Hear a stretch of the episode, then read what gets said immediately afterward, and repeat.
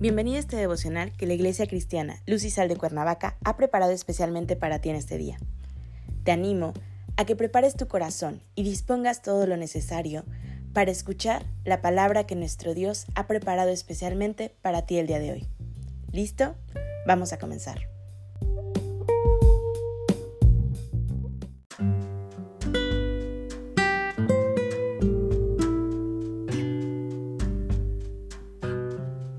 Hola, el tema de hoy es orar por ellos.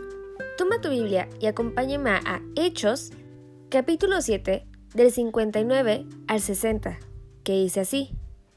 Y apedraban a Esteban, mientras él invocaba y decía, Señor Jesús, recibe mi espíritu.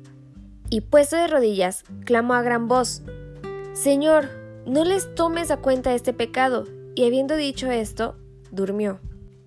En la mayoría de las ocasiones nos resulta muy, pero muy difícil tener pensamientos de bendición para aquellos que sin motivo se levantan en nuestra contra. Muy por el contrario, de pronto lo que quizá puede venir a nuestra mente son pensamientos de enojo, de que no les vaya bien en la vida o quizás que tengan algún tipo de tropiezo. Pero no es el caso de los cristianos que tienen bien arraigado en su corazón la palabra de Dios. Los pensamientos que hoy albergamos tienen su origen en los pensamientos de Dios, derivados de su amor. Lo que Él nos manda es orar por los enemigos. En ciertas circunstancias, pensé que esto era una pérdida de tiempo o que no se lo merecía. Pero en realidad, se trata de un consejo que deja al oprimido por su enemigo como una persona de carácter muy débil, en la que se deja ver como víctima o tal vez tonto. ¿Quién en su sano juicio y después de recibir el maltrato y las ofensas del enemigo se pondría a orar por sus enemigos? Y aún más allá, tener que amarlos. Qué difícil es responder con un bien a un mal. Pareciera cosa de tontos o ingenuos, pero nuestro Señor Jesucristo es quien nos da la pauta de lo que debemos de hacer, no tan solo como cristianos, sino como hijos de Dios. En el Sermón del Monte, el Señor Jesús predicaba respecto de cómo debemos de tratar a los enemigos. Mateo 5:44 dice, Pero yo os digo, amad a vuestros enemigos, bendecid a los que os maldicen, haced bien a los que os aborrecen, y orad por los que os ultrajan y os persiguen. Amar. Amar es solo lo que se nos ordena, pero no un amor humano, que como bien sabemos es selectivo y endurece el corazón a quien se muestra como enemigo, sino que debemos de amar desde un amor que proviene del Señor. De la boca del cristiano no tan solo debe limitarse a bendecir a otros creyentes, sino a aquellos de los que su boca salen palabras de maldición para nuestras vidas. Es Dios quien nos ha enseñado y dado muestra de su amor, mismo que debemos de reflejar y entregar a los demás.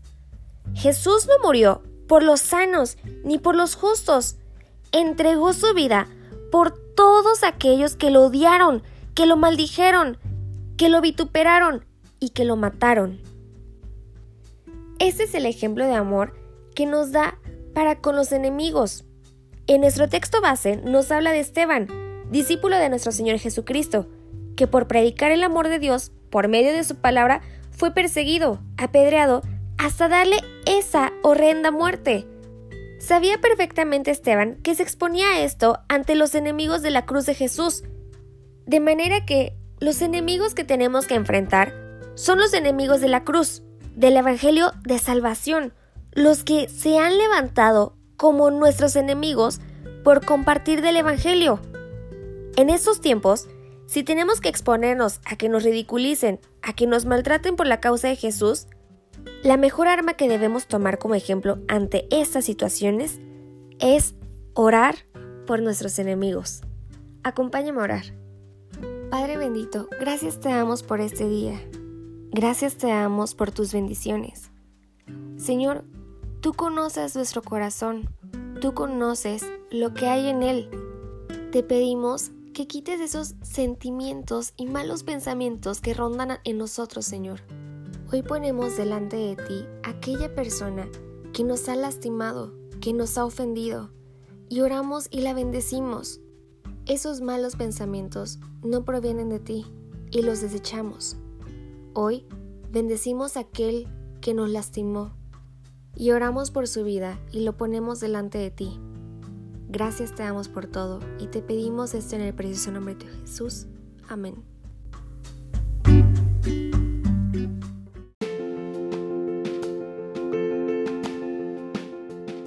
Ha sido un placer compartir la palabra contigo el día de hoy.